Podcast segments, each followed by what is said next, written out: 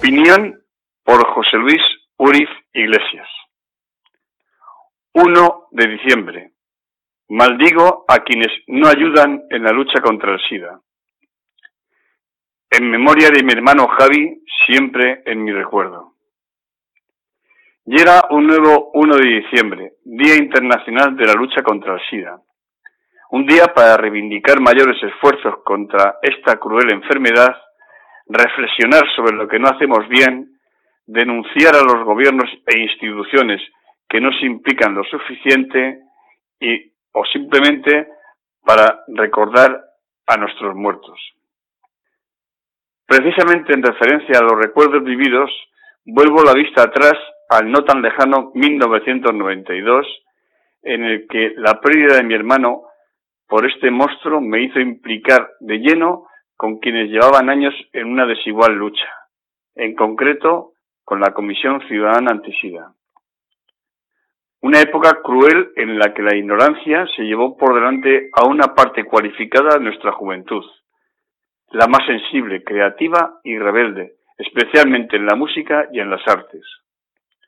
Entre ellos, mi hermano pequeño Javi, líder del grupo de rock Retales, que se pateó los garitos de Madrid a finales de los 70 y principios de los 80.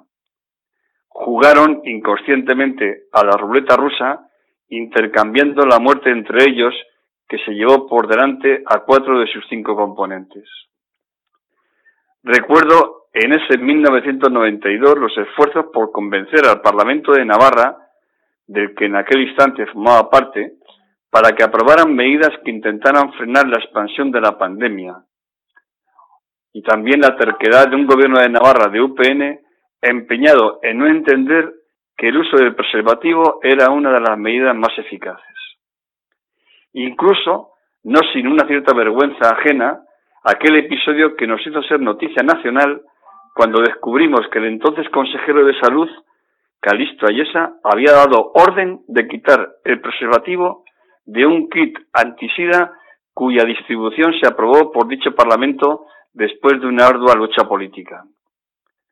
No ha pasado demasiado tiempo de aquello, y aunque todavía hoy siguen existiendo reductos conservadores en nuestra sociedad que defienden la abstinencia sexual como forma de evitar su contagio, algo hemos avanzado. Pero no conviene bajar la guardia, y síntomas de ello se detectan especialmente entre los jóvenes. Por eso, este 1 de diciembre debe de servir también para alertar a las autoridades de ese peligro. Ni un paso atrás en esta difícil lucha. Hay que continuar igualmente con el apoyo a las víctimas. Uno de los mayores problemas es la estigmatización de las personas afectadas, que aún se detecta entre sectores importantes de nuestra sociedad. Apoyo que debe ir dirigido no solo a su atención sanitaria, sino también a la social, incluso a la cultural o económica. Se ha avanzado bastante en este terreno desde aquel famoso 1992, pero aún nos queda mucho camino que recorrer. No podemos, no debemos quedarnos solo en la atención de los más próximos. Tenemos que alzar nuestra mirada y dirigirla a la tremenda e injusta situación en el tercer mundo, en especial en ese continente masacrado por las guerras, el hambre y el SIDA, África. Sin olvidar el sudeste asiático, parte del Caribe y los países del este europeo. Allí, cada día, más de 8.000 personas mueren de SIDA. Cada hora, cerca de 600 personas se infectan. Y lo que resulta aún más dramático, cada minuto, un niño muere a causa del virus. En África, la irresponsable actuación de las industrias farmacéuticas impiden que los medicamentos genéricos que existen se puedan repartir al resultar mucho más baratos. Una forma de crimen colectivo, de genocidio encubierto que debemos denunciar contundentemente. Eso con la colaboración del sector de la Iglesia Católica, empeñados en hacer campañas irresponsables contra el uso del preservativo. Afortunadamente, la aparición de un nuevo Papa Francisco está cambiando el sentido de la marcha, de una jerarquía que marchaba de espaldas a la realidad. Pero lamentablemente ese cambio va demasiado despacio. Mucho se habla en la época actual de la defensa de los derechos humanos. ¿No es el principal derecho el de la vida? ¿Cómo consentimos entonces esta vulneración en masa? ¿Seguiremos mirando hacia otro lado siendo cómplices de esta situación cuando nos enseñan esas terribles imágenes? Defiendo la relativa eficacia de los denominados días internacionales de, porque cumplen la función de recordar, de volver a denunciar. Por eso escribo estas líneas en la proximidad de este nuevo 1 de diciembre.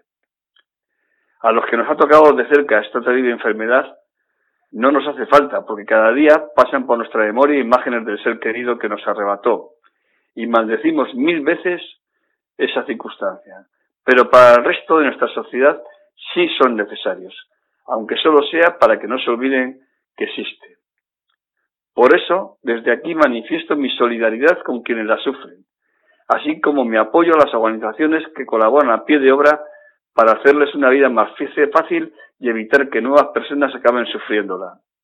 Al mismo tiempo, alzo mi voz, denuncio y maldigo a todos aquellos, sean gobiernos, industrias farmacéuticas o instituciones religiosas y políticas, que impiden poner medios eficaces para evitar su progresión, ya sea abaratando las medicinas o con medidas preventivas eficaces como el uso del preservativo. Este 1 de diciembre de 2019 será otro día más de lucha contra el SIDA y nuevamente el lazo rojo lucirá en nuestro ropaje, aunque no debemos quedarnos exclusivamente en eso. Ni que solo sea este día, sino que nuestra implicación, nuestra lucha se traslade a los 365 días del año. También debe ser un momento para criticar, denunciar, maldecir a quienes individual o colectivamente no hacen nada para ponerle freno, o incluso a aquellos que por acción u omisión acaban siendo cómplices de esa situación. Veremos.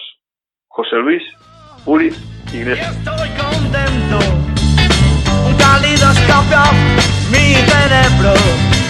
Bebo y estoy borracho, miro al suelo, estoy volando. Y siento que